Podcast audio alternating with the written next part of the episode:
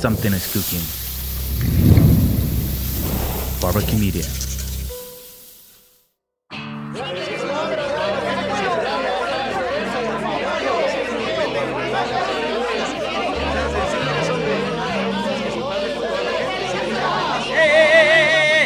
Nada es personal. Tratemos de encontrarnos, respetémonos.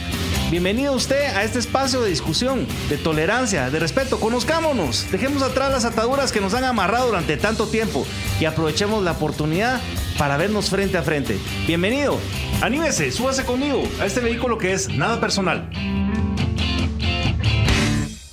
¿Cómo están? Muy buenos días, mi nombre es Max Santa Cruz. Eh, este es el inicio de un espacio interesantísimo al que hemos denominado nada personal. Y es que nada personal es la oportunidad que tenemos todos de poder tratar de escaparnos un poco de la rigidez siempre de nuestras ideas y poder ubicarnos en el lugar de alguien más para entender su punto de vista, sin tratar tampoco de, de, con esto ofendernos, ni mucho menos amarrarnos a los clásicos conceptos que tradicionalmente por supuesto, la sociedad a veces nos impone o incluso muchas personas les encanta imponernos. Aquí en Guatemala padecemos de eso, padecemos de personas que nos quieren poner un tacuche a la medida de su conveniencia y nosotros nos hemos dejado a que ese tacuche, aunque no nos quede bien, igual no lo tengamos que trabar. Y por eso, para dar inicio a esta primera oportunidad de encuentro con, con, alguien que sé que se sale del tacuche y que también no se toma nada personal, tengo una persona conmigo hoy que um, hemos compartido muchas cosas en, el pasado, desde prácticamente los cinco años, pero que quiero que ustedes lo conozcan, no solo en lo que, en lo que hace, en la forma en que piensa, en cómo considera que nada en este mundo es nada personal, pero que también podamos conocer otros elementos que hasta hoy yo mismo desconozco de, de, su personalidad o de, su vida y que creo que va a ser interesante para todos el podernos ubicar, no en la entrevista personal, pero sí en saber de una persona eh, cuáles son sus, sus, características, cuáles son sus motivaciones. Y eh, por eso he decidido eh, y agradezco, por supuesto, la oportunidad que nos da Juan Carlos Villacorta de poder estar con nosotros en esta primera edición de Nada Personal. Bienvenido, Juan Carlos. ¿Qué tal, Maxi? ¿Cómo estás? Bien, a toda madre. Súper encantado. Muchas gracias por la invitación. Déjame decirme que me encanta este espacio. Estoy muy, muy eh, impresionado, ¿verdad? Con, digamos, todas las este, facilidades técnicas que tienen aquí. Y este, conociendo tu trayectoria en la comunicación, me encanta que se abra también este espacio porque yo siento que viene a agregar, vos lo mencionaste incluso con el título Nada Personal, un espacio para hablar casualmente, con humor a veces, con seriedad a veces, pero em, eh, de una forma diferente como se ha hecho tradicionalmente. Así que súper encantado y pues muy honrado de que me hayas invitado. Juan Carlos, parte de la idea de, este proyecto es eh, salirnos del, del concepto tradicional de la comunicación en Guatemala las vías tradicionales de comunicación tienen como ya muy preestablecidos los perfiles de las personas que entrevistan y de los entrevistados y definen las participaciones por los temas o por el enfoque que queremos darle a determinada idea. Eh, en ese espacio nada personal, eh, al final de cuentas lo que queremos es ampliar mucho más esto y no tratar de que la gente se lleve eh, la idea o el concepto de que se le está tratando de orientar hacia determinado lado. Es por eso que en este sentido, en base a, la experiencia que vos has tenido en muchísimos ámbitos de, la vida, de lo profesional, de lo personal, pasando un poquito por ese recorrido interesante e incluso compartiendo tu vida en dos países distintos en este momento, ¿qué es lo más personal o qué es lo más impersonal que puedes distinguir hoy en este momento de tu vida? Eh, bueno, en términos eh, personales, eh, sí te digo que después de haber vivido 10 años en Canadá y empezar a venir de regreso a Guatemala, sí te digo que este, mi identidad como guatemalteco se ha arraigado muchísimo más. Es decir, pues todos entendemos cuando nos vamos de nuestro, de nuestro lugar donde hemos crecido y hemos nacido, eh, muy rápidamente eh, empieza uno a extrañar digamos, tu vida anterior, tus costumbres, etcétera. Pero eh, con el pasar de los años te das cuenta realmente de cuánto amas a tu país. Entonces, en términos personales, eso te diría que es este, el gusto de poder, de poder regresar aquí eh, a Guatemala a ver de nuevo los colores, los sabores, los olores, eh, las amistades, tener oportunidad parientes que tenía muchísimo tiempo de no ver, el cielo, el clima.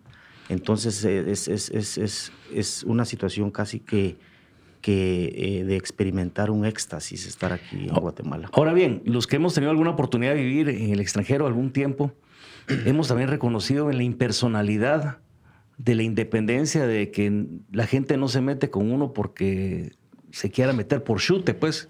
Aquí en Guatemala muchísima gente se relaciona con uno pero porque son chutes, porque les encanta andar escudriñando en la vida de las personas y decir, ah, es que fulanito anda con su tano, anda con su tana, eh, aquel es buen papá, aquel es bagre, aquel no va a la iglesia, aquel de repente tiene un su carro nuevo, aquel le gusta ponerse un tatuaje. Eh, en países como Canadá o en países como Estados Unidos, esa impersonalidad también te permite respirar un poquito por pulmón propio y que no estás tan pendiente de lo que la gente eh, está opinando de uno. ¿Cómo encontrar ese balance entonces dentro de lo que sucede en Guatemala, de ese reencuentro con las raíces, con los sabores, con la identidad, con el clima, con, con el calor al rato de, las amistades, pero también eh, cómo relacionarlo, cómo dejar todavía intacto esa impersonalidad de la independencia sin que nadie se meta con uno por chute? Mira, yo creo que eso es algo que sí es, es, es interesante tu pregunta. Yo siento de que es un gran reto porque a final de cuentas no importa si somos guatemaltecos, canadienses, europeos, al final de cuentas somos humanos y siempre vamos a tener ese tipo de pasiones humanas y créeme que también allá se dan ese tipo de cosas. Lo que pasa es que también a veces pensamos que porque son sociedades sumamente eh, avanzadas y que digamos eh, cuando entramos en contacto con ese tipo de personalidades eh, sentimos pues eh, a veces hasta cierta frialdad, entonces como cierto robotismo, pero no es así. También existe ese factor humano y créeme que allá también hay muchísima gente que se anda viendo este, este, qué, qué, qué está pasando en el jardín del vecino, qué está haciendo el vecino. O sea que son, son cosas humanas, vos, que, que, que es, muy difícil, digamos, que no las encontres. Lo que sí es cierto es que eh, eso es un ejercicio eh, interno, personal, en el que eh, uno tiene que comprender que hay ciertas actitudes que son tóxicas, que son negativas y pues tratar de mantenernos, digamos, al margen de ese tipo de cosas. Ahora bien, a veces es difícil que logremos encontrar una definición del guatemalteco. Sí. el mexicano es fácil, generalmente, incluso si te digo yo acá, tomemos un papel y dibujame un mexicano, me vas a dibujar un, cuate con un charro encima, con un sombrero, con un bigote y al rato vestido de mariachi. Vas con un gringo y vas a poner al clásico tío Sam. Vas al italiano y al rato por ahí, o un, un estos gondolieri, o vas a poner a alguien haciendo pizzas. O un, romano, ¿verdad? Un, esos eh, soldados romanos. Igual francés. El problema es cómo dibujar un guatemalteco. Y, dentro del dibujo del guatemalteco, qué características darles, pensando en toda esa diversidad que tenemos como país, ¿verdad? Porque no es lo mismo un guatemalteco del altiplano o un guatemalteco de, del Caribe guatemalteco. O sea, eh, ¿cómo identificas cuál sería el elemento ese de, unión que encontrás en el guatemalteco, independientemente si es del altiplano indígena o es de la costa caribeña garífuna? Sí, mira, yo pienso de que eh, una sola imagen para identificar al guatemalteco, así como a un mexicano o a un estadounidense, es muy complicado porque muchas veces esas imágenes eh, eh, únicas o de una sola eh, dimensión vienen acompañadas de un prejuicio, porque hay que recordar de que tanto esos países como el nuestro somos sumamente diversos en todo tipo de situaciones. Vos mismo lo dijiste, no es lo mismo, digamos, este, la Guatemala digamos, de la provincia. Es más, entre las diferentes provincias hay tantas, tantas situaciones. Pero, digamos, sí hay situaciones de personalidad que eh, compartimos muchos guatemaltecos.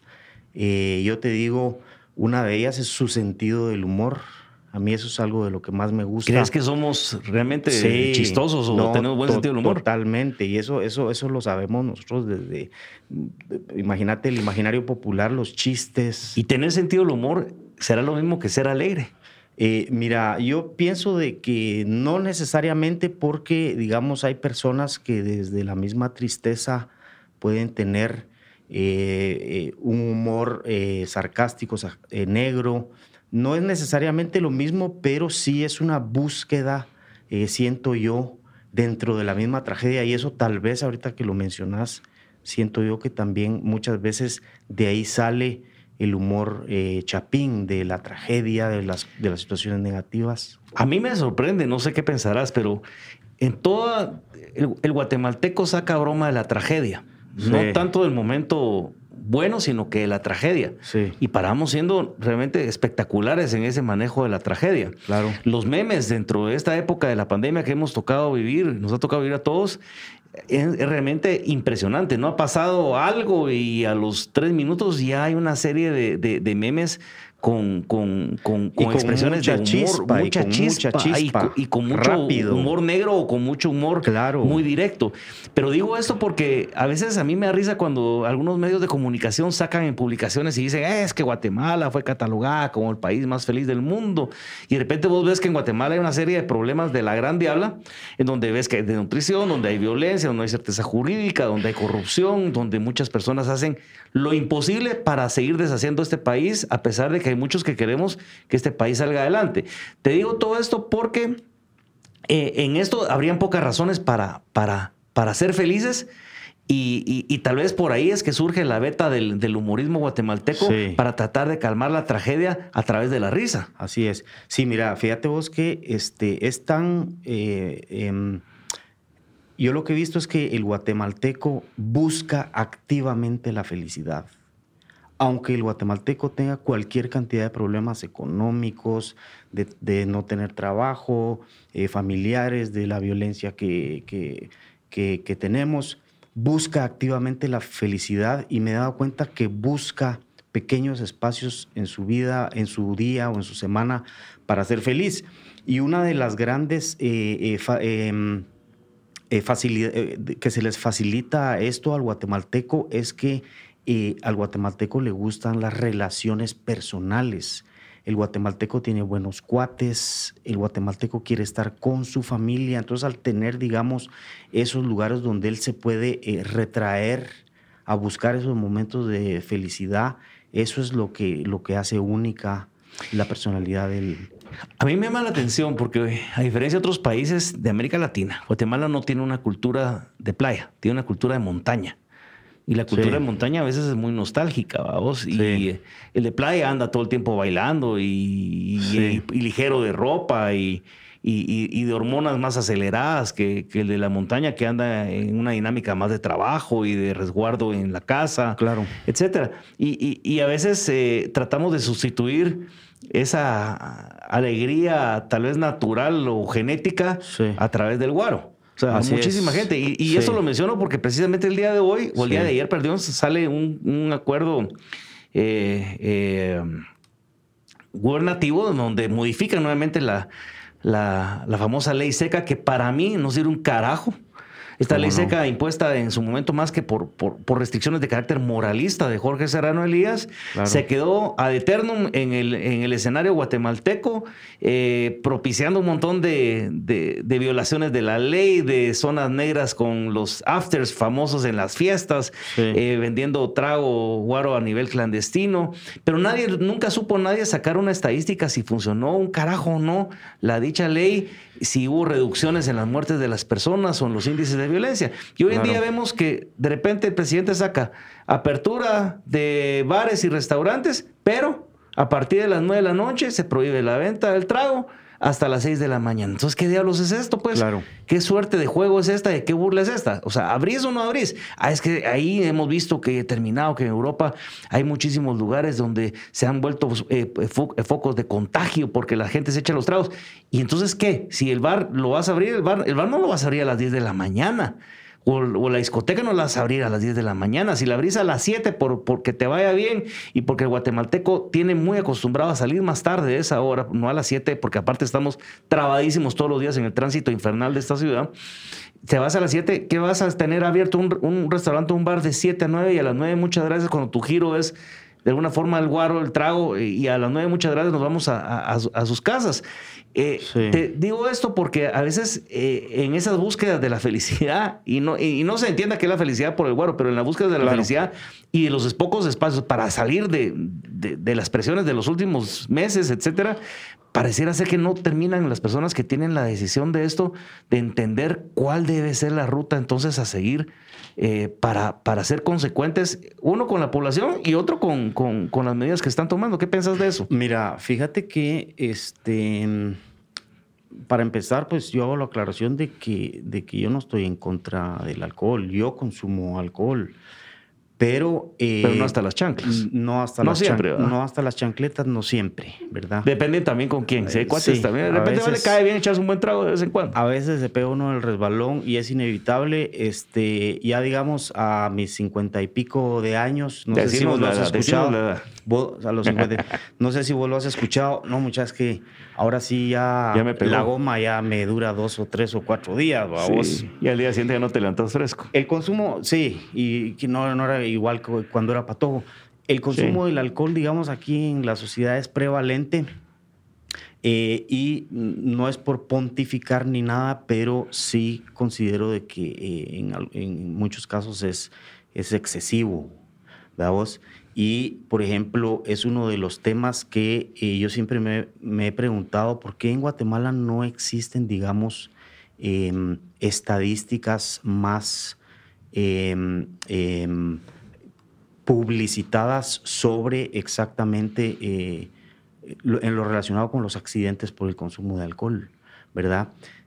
Después de venir, digamos, de una sociedad como, como la de, como la de eh, Canadá, allá sí, digamos, eh, una infracción de tráfico por consumo de alcohol. Tiene consecuencias gruesas. Consecuencias gravísimas, consecuencias gravísimas para la persona que lo comete, pero también a la par de eso hay una constante campaña para explicar, señores, si ustedes hacen eso, están poniendo no solo su vida en peligro, sino que están poniendo la vida en peligro de otros, ¿verdad? Y hay eh, muchísimas víctimas este, inocentes. No quiero sonar a pontificar, pero sí tenemos que entender de que las cosas también tenemos que y responsabilizarnos de esas. Lo que pasa es que aquí pareciera ser que el gran temor que tenés de que te agarren con tragos es que te, que te, que te cache en el camino una radiopatrulla de la comisaría 13 y, te saque hasta el modo de andar. Sí. Ah, y, pero no existe una repercusión en lo real y en, lo formal. Claro. De decirte, mil le vamos a quitar la licencia o le vamos a bajar puntos o, o, vamos a tener una consecuencia por usted haber infringido o haber irrespetado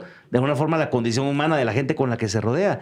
O sea, ¿por qué es que de repente estas estadísticas no sean... Yo, yo, yo tengo mi opinión y yo pienso que a veces es por el hecho que hay mucha gente que primero no hay una cultura de, de, estadística, de, de registros, de números como no teníamos ni siquiera, incluso no tengo ni siquiera la certeza que hoy en día tenemos un censo que fue eh, varias veces anunciado por el, por el presidente Morales y que nadie sabe si funciona o no funciona. A mí en lo personal no me censaron, a mí en lo personal. Pero que cuando han tratado de ver ahorita en la pandemia, en la aplicación de la pandemia, se dan cuenta que es una basura lo que se hizo. No hay un censo de trabajadores del Estado. Eh, ¿Cómo puedes organizar un país? sin tener, sin saber cuántos somos, dónde estamos, quiénes somos. Y algo así aplica también para las estadísticas de una ley seca que no hemos visto resultado alguno. A mí nadie me ha enseñado una estadística jamás en donde me digan que eso bajó los índices de criminalidad desde que se implementó en, el año que fue, 1992, de haber sido, 92. Sí, sí, sí. Pero mira, vos acabas de mencionar algo muy importante también, porque eh, eh, mencionaste, recordaste el tema, digamos, del, del temor eh, a las autoridades públicas civiles en el tema de la corrupción. Entonces, el problema es un problema sistémico no por, no en balde ni, ni, por gusto. Somos un país en vías eh, de desarrollo que los problemas pues están ahí a la vista. Entonces todo esto es, es, toda una cadena. Yo no estoy, yo no estoy este, em, eh, familiarizado, pero no sé si existen, digamos, que es muy importante, son las campañas de concientización. Una campaña de concientización eh, permanente y constante, porque de ahí se obtiene mucho la, em, em, eh, la participación del público en general al entender la gravedad, digamos, de conducir este, con, con tragos encima. Con tragos, Yo lo que sí he visto es que acá en Guatemala, y todos, y creemos, que, creo que todos hemos aprendido de esa forma. Eh, no me pongo el cinturón porque no se me da la gana hasta que vino la gente de Metra y dijo, mire, ¿sabe qué? ¿Usted se pone el cinturón o le va su multa? Y, ah, no me lo pongo, para ahí va la multa. Yo me parqueo donde se me ronca la gana. Hay muchas personas que son muy jóvenes y van a olvidar algo que les voy a decir, que les va a sonar así como que absolutamente aberrante y, de tercer mundo. Pero créanme que era así no hace mucho tiempo. Hace unos 25 años 25 años, el, el, camellón de en medio de la reforma, a la altura de un poco pasado del Camino Real, por enfrente de eh, Viña de los Añejos, era un parqueadero de carros para ir al bingo que estaba al lado, o ir a la discoteca que estaba al lado. Era un estacionamiento enlodado de vehículos. Hoy en día la gente no concibe la idea de que a un salvaje se le ocurra meter el carro en medio del camellón de la reforma y utilizarlo como un parqueo, ya lo veríamos mal. Pero hubo un proceso de educación y de sanción paralela. Claro. Mientras no haya sanción, la gente no va a entender. Y creo que mientras no haya temor a la aplicación de la ley o, la, o de la norma, la gente sigue haciendo lo que se le ronca la gana. ¿Cómo cambias el chip de, de la gente? ¿Por el bolsillo? ¿Por la educación? ¿Cómo hacen paralelo trabajando las dos cosas para que eso funcione? Mira, yo pienso de que van de la mano, pero definitivamente un gran motivador va a ser la certeza de consecuencias de actos negativos. Y la plata, y, que te quiten la plata de la bolsa. esa es una de las consecuencias. Este, la, la, cárcel o, digamos, limitaciones en tus, en tus privilegios de conducir y, y o multas. O sea, esas son las consecuencias. Aquí no hay no existe esa certeza. Entonces, ese es, ese es el, gran disuasivo. Eh, y tomando eso, ¿no crees entonces, viendo, regresando al tema de la, ley seca, ¿no crees entonces que hubiera sido mejor o dejar para una siguiente etapa inmediata, respetando a la gente que depende de esos negocios de bares y discotecas, en donde es muy iluso pensar de que ah, después de las nueve de la noche vamos a salir por las limonaditas, ¿va? Sí, sí. Con soda, que lo podrían hacer. Sí, sí, sí. Si alguien quiere ir a divertir por compartir un momento, lo deberían de hacer. Pero ¿no crees entonces que tal vez hubiera sido mejor como que aplazar esto? O tal vez incluso reforzar la violación de la norma pero no en el sentido de pensar que el contagio solo es antes de las seis de la, ¿qué es? De las nueve de la noche, y después de las nueve de la noche, como que el contagio ya se da, antes de las nueve de la noche no se da, sino que tal vez hubiera sido mejor decir, mire, ¿sabe qué? Usted está autorizado local, usted local, a que solo le va a vender tres cervezas por persona.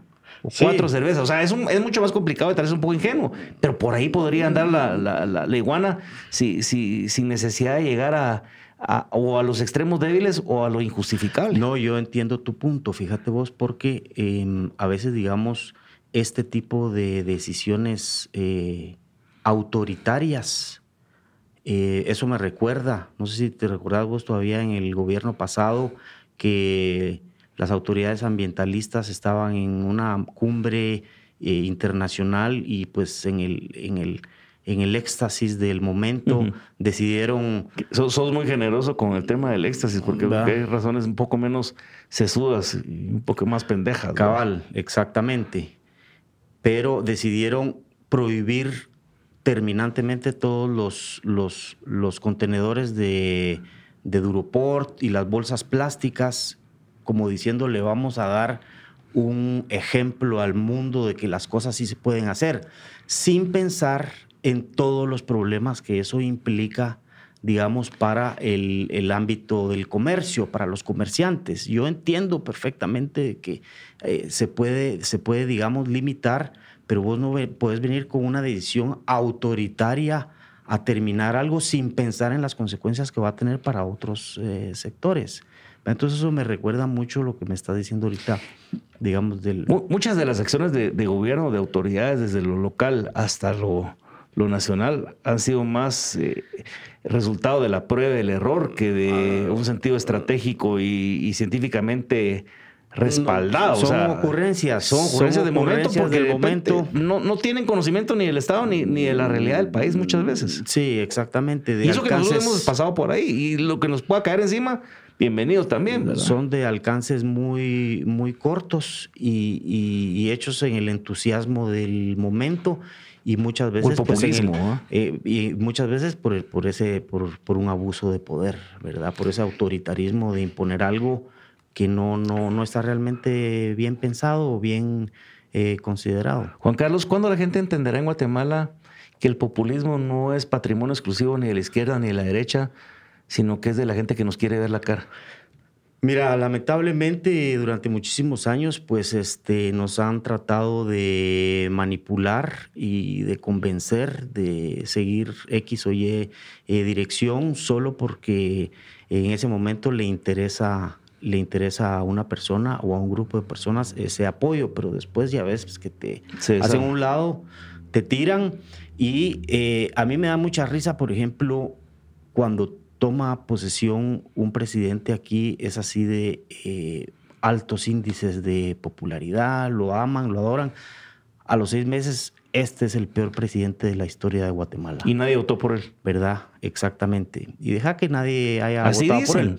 Sino que cómo se nos olvida tan rápidamente el proceso del que venimos y cómo se nos olvida tan rápidamente la campaña de la que, de la que venimos. Entonces sí, eh, un deber ciudadano, un deber cívico es sí este, este, enterarnos un poquito más de las situaciones. A veces hablábamos de cuál es la responsabilidad para corregir este país, si es de los políticos, es de los partidos o es de los ciudadanos.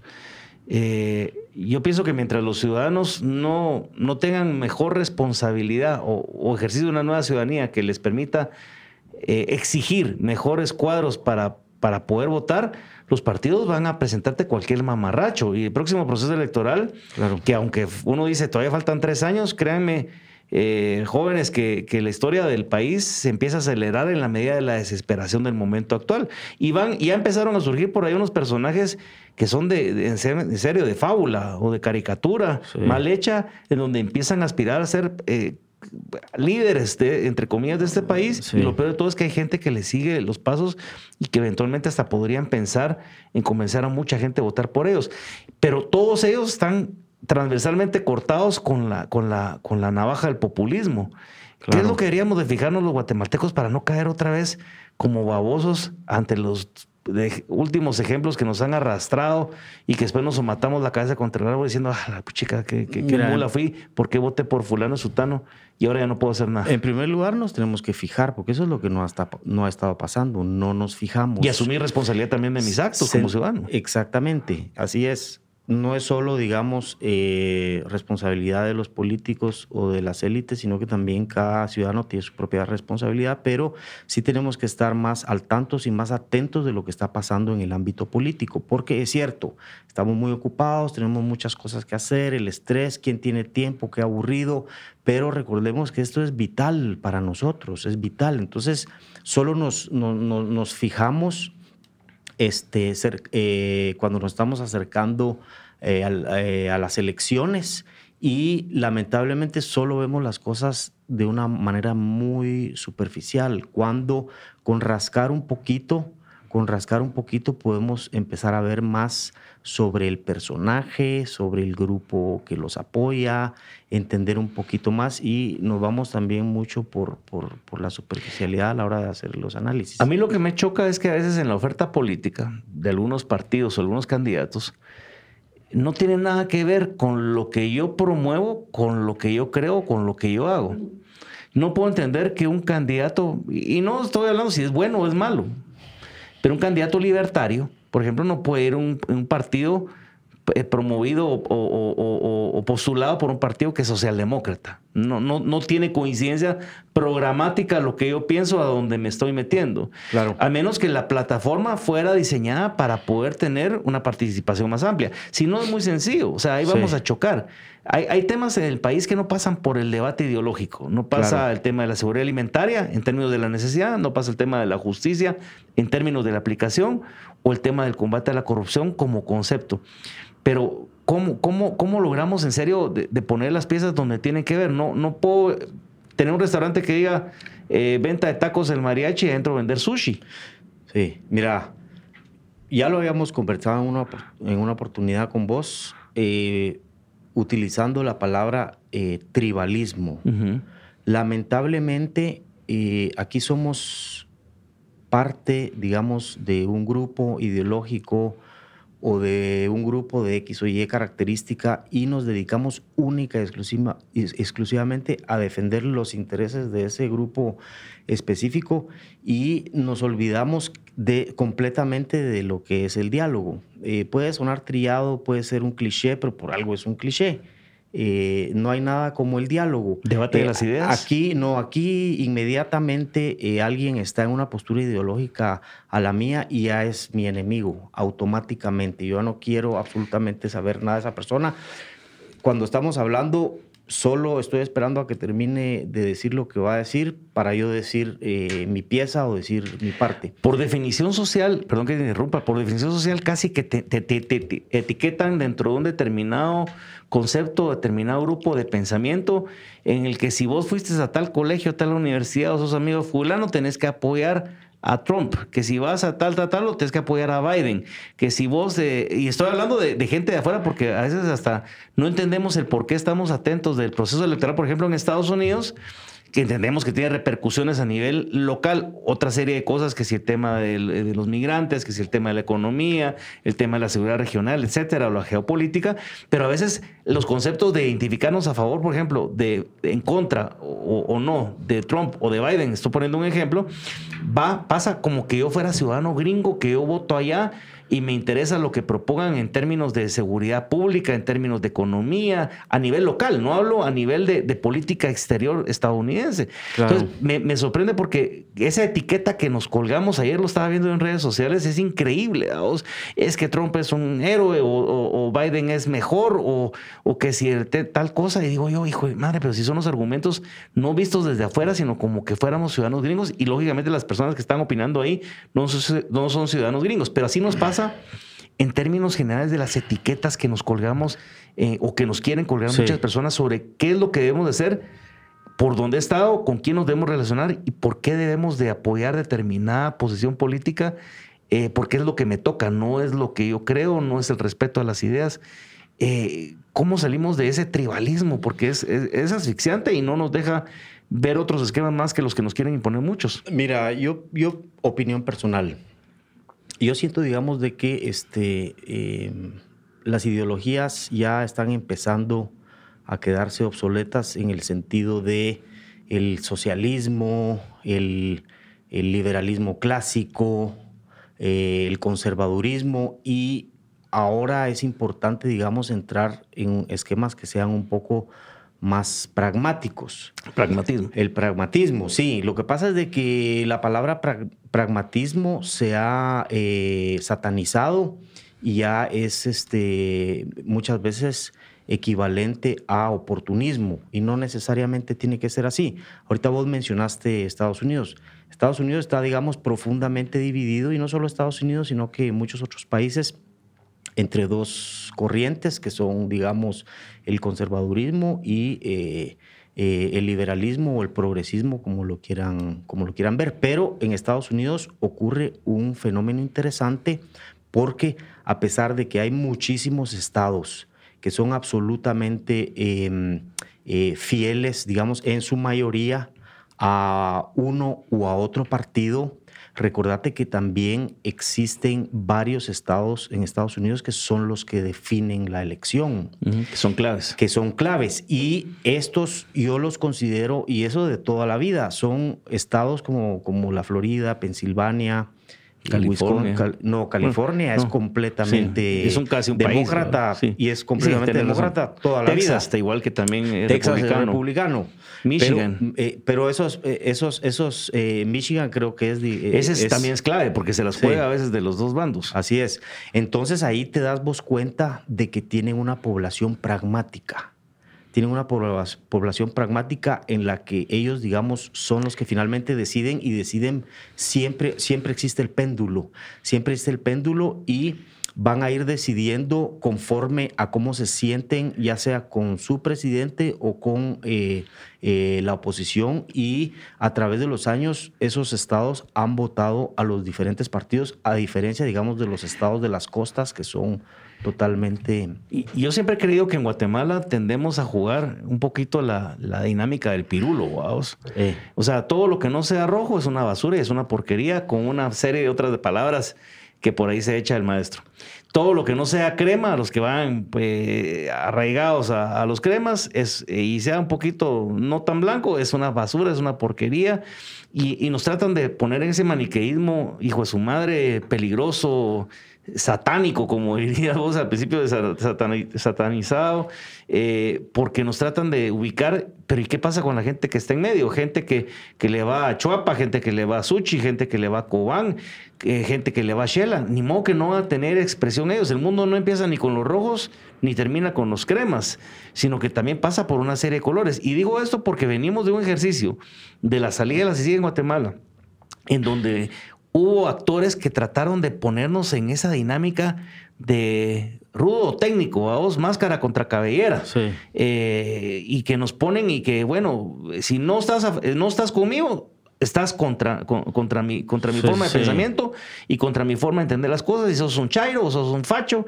Y esas palabras hijas de su madre a mí me tienen harto en lo personal. Vos. Y, creo Que, y creo que son una etiqueta muy, muy desgraciada para que sigamos manejándonos en ese discurso del maniqueísmo donde hay gente que, que se harta a vos precisamente de, de, promover los distanciamientos y no construir país. Sí, no, y fíjate vos de que por eso nosotros tenemos que despertar y entender que no nos debemos dejar manipular por personas que simple y sencillamente nos quieren confrontar porque es que este, este es, este es un concepto eh, milenario es y es un concepto milenario de divide y vencerás.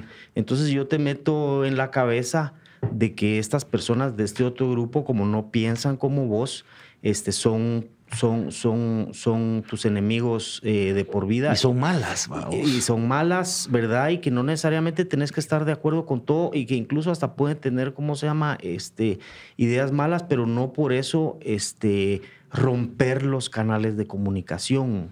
¿verdad? Porque entonces solo a quién le estamos haciendo el gran favor a las personas, ¿verdad? Que este, tienen interés en manipularnos, porque ya saben, bueno, entonces ya estás de este lado, sea facho, sea chairo, ya estás de este lado, aquí vas, a, aquí vas a votar siempre. Pues la tolerancia. Mira, la tolerancia es absoluta. Parte del respeto. Es absoluta y totalmente fundamental, pero cada vez la ves menos. Y es más, hay, digamos, incluso hasta grupos. Imagínate que, que, que, con, con, mucho cinismo utilizan la palabra tolerancia y a veces resultan siendo los menos los menos tolerantes y los más autoritarios, entonces solo son, son este... Eh, sí, solo son, solo son este, palabras, pero que no tienen ningún significado, pero son importantísimas. Si te das cuenta, hablamos un poquito al principio y regresamos eh, a, los temas eh, mientras estamos platicando un poco. Y es el tema de la hipocresía. Vamos, el tema de la hipocresía del cuate que, que se anda asomatando el pecho porque va todos los domingos a la iglesia, pero igual de lunes a viernes Claro. Anda viendo qué negocios transas hace, cómo se relaciona con el narco, cómo no extiende una factura, cómo anda con las dos o tres amantes de turno. Eh, pero el viernes sale en la fotografía y publica en sus redes sociales, Dios es bueno, y aquí con Dios, agradecido por todo. Y, vos decís, hijo de madre, pero si vos sabés en qué anda, cómo es posible. Pero esa es la sociedad hipócrita que hemos llegado a aceptar. claro. Antes la palabra y el respeto de la persona sin la hipocresía ni el manejo de construcciones falsas existía y la gente sabía quién era quién. Sí. Mira, eso definitivamente, y eso se mira eh, a nivel mundial, pero son valores que ya no practicamos, eh, como, como este, la, em, eh, em, ser, ser, ser honesto con las ideas de uno mismo, estar en contra de la hipocresía. Esos son valores que ya no practicamos y que ya no enseñamos. Y ya ha calado un cinismo en el sentido de que ya lo único que importa en este mundo de tu reputación es si sos o no sos exitoso. No importa, entre comillas. ¿Cómo llegues a eso? Sino cómo lo seas. Y vos lo acabas de mencionar, digamos, en esos temas, incluso hasta se puede ver gente, veamos, que actúan con esa hipocresía y de una manera eh, totalmente eh, eh, por inercia. O sea, ni siquiera lo están pensando dos veces. Ya, digamos, es parte casi que como del disco duro que ya ni siquiera lo, lo piensan dos veces y no, no, no analizan sus mismos...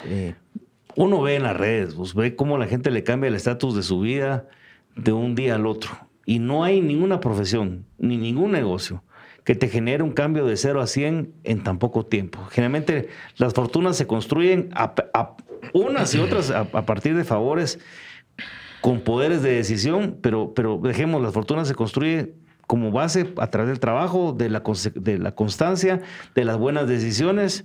Y tal vez incluso si quisiéramos pensar de manera romántica como una consecuencia romántica de, de, hacer bien las cosas y de ser una buena persona. Sin embargo, en las redes sociales vemos a personas que publican aquí en tal lugar comprando tal negocio, aquí haciendo tal viaje a tal parte, aquí con el carro tal, y llevan una vida de ricos y famosos, como aquella serie famosa de los ochentas, en donde decís, vos no puede ser, si vos sabes quién es este cuate, cómo estaba hace 10, 15 años y ahorita está en una situación distinta y no se ganó la loto, a vos no se ganó 200 millones de dólares, Así es. Ni, mucho menos, y de repente la vida le, le sonríe de otra manera, y gente que de alguna forma o no caen en la cuenta, pero aplauden, entre comillas, ese éxito, como decís vos, sin importar el origen del éxito. Claro. Sino que ahí va la plata. Así es. Eso yo me interesa estar al lado de él eh, para poder beneficiarme de lo que él represente. Exactamente. Y apoyamos y, no tenemos una vara de distinción entre buenos, malos y regulares. Yo creo que esa es gran parte del problema. Sí, porque ya no fomentamos esos valores. El valor del trabajo duro. ¿Quién los debe fomentar? El valor, mira, eso. Cada casa. Mira, yo siento de que eso tiene que empezar en la familia. Yo soy convencido de, la, de que la familia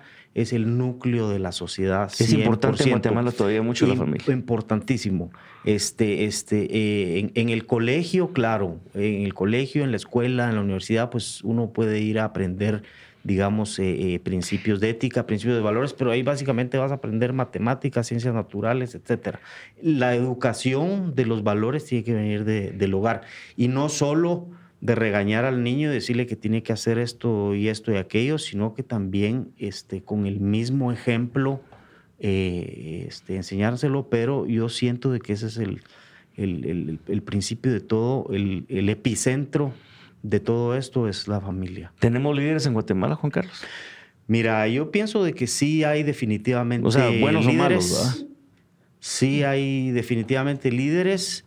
Lo que pasa es de que hay un sistema que eh, dificulta mucho a los liderazgos positivos desarrollarse, porque mm, eh, lo acabamos de ver en las elecciones eh, pasadas, por ejemplo, ¿verdad? Que hay muchísimas personas que se quejaron de cómo estaba armada la ley electoral y de partidos políticos, y eso, digamos, no permite que muchos muchas personas o muchos grupos o muchos sectores eh, que quieren darse a conocer, pues puedan participar, sino que nos estamos yendo a lo tradicional. Si no estamos, digamos, dentro del ámbito eh, tradicional, probablemente no vamos a tener este, oportunidades electorales, pero en términos de preparación, en términos de, valores, sí, definitivamente yo siento que, que hay líderes, pero hace falta, digamos, promover su participación y su, y su visibilidad.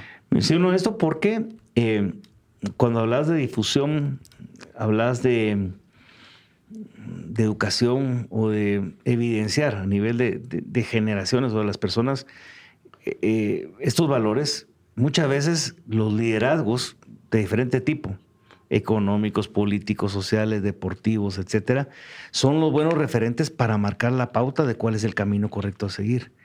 Y como hemos hablado de que aquí en Guatemala destinamos mucho de nuestro tiempo a destruir los perfiles buenos, a veces apoyar a los malos, pues a veces se siente que hay una ausencia de liderazgo que convoque o que sea esa reserva moral a nivel de país que podría eventualmente promover esos, esos valores que vos has mencionado.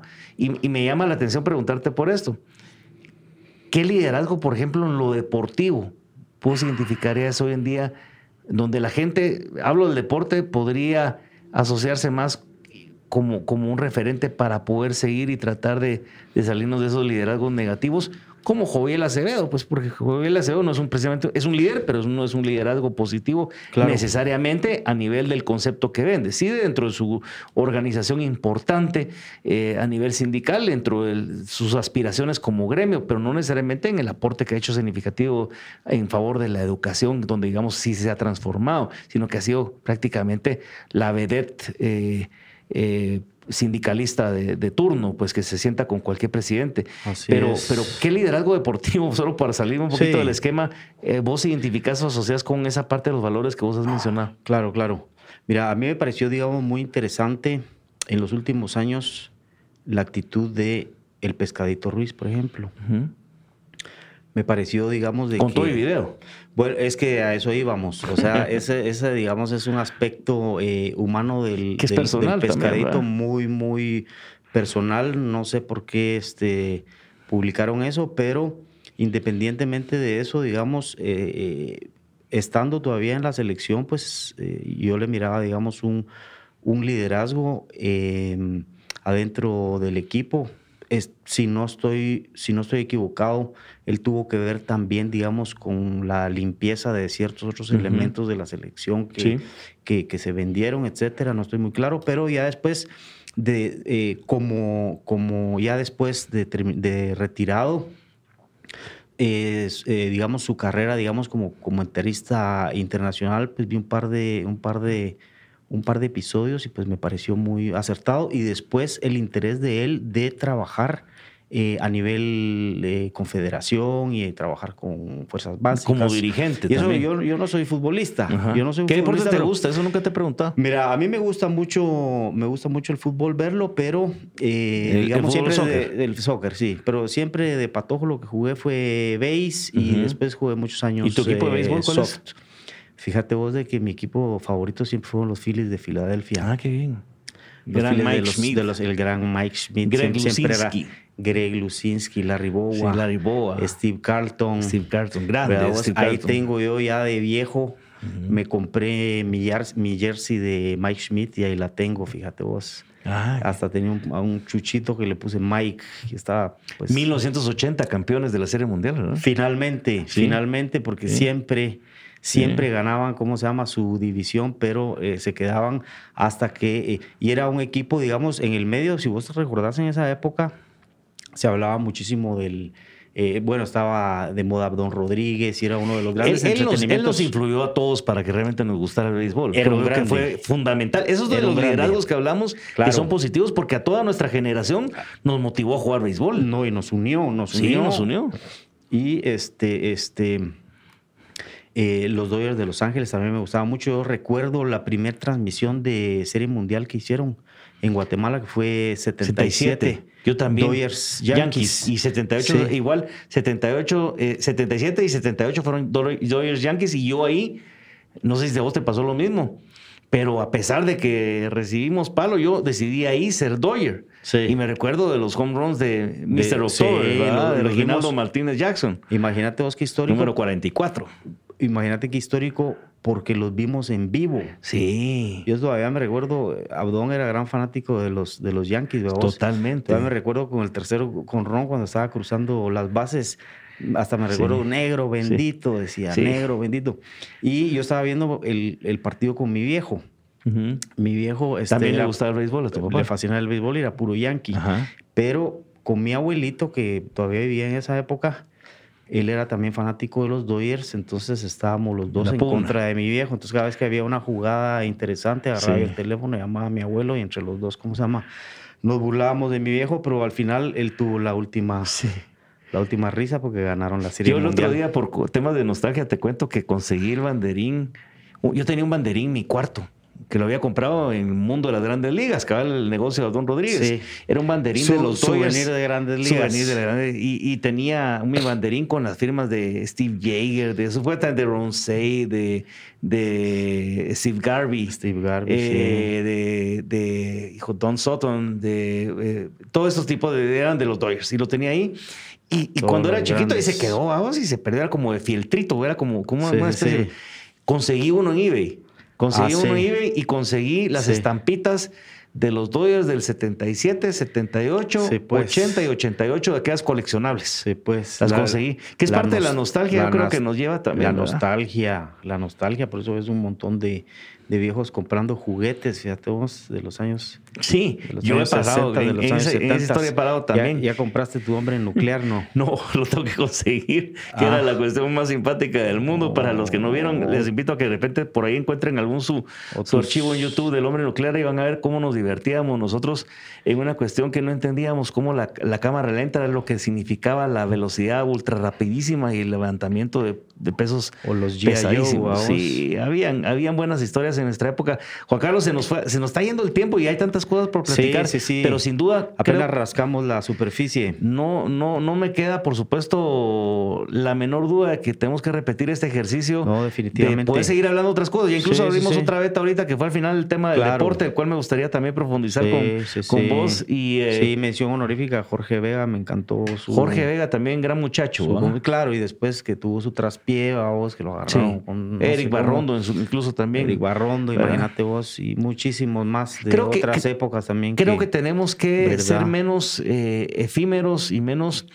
eh, llamaradas de Tusa en nuestro apoyo y reconocimiento a esos liderazgos para poder empezar a sentar las bases de la gente que queremos que sea eh, eh, precisamente el, el modelo a seguir en esta Guatemala, que lo que tiene es mucha gente con mucho potencial y también hay mucha gente empecinada en seguir haciendo desgracia las instituciones, a la sociedad y a los valores que vos tanto has hablado. Así es. Así que así es. muchísimas gracias, No, Juan Carlos, gracias a vos. en esta primera oportunidad de encuentro con nada personal. Muy, muy a gusto. Eh, así que esperamos que sigamos en este espacio de conversación. Genial. Yo siempre digo algo, una frase que creo que hay que repetirla y, y creo que hay que ser siempre felices, pero hay que ser felices responsablemente. Así es. ¿verdad? Así es. que hasta la próxima. Muchas gracias. Nos vemos. Excelente. Gracias, Max.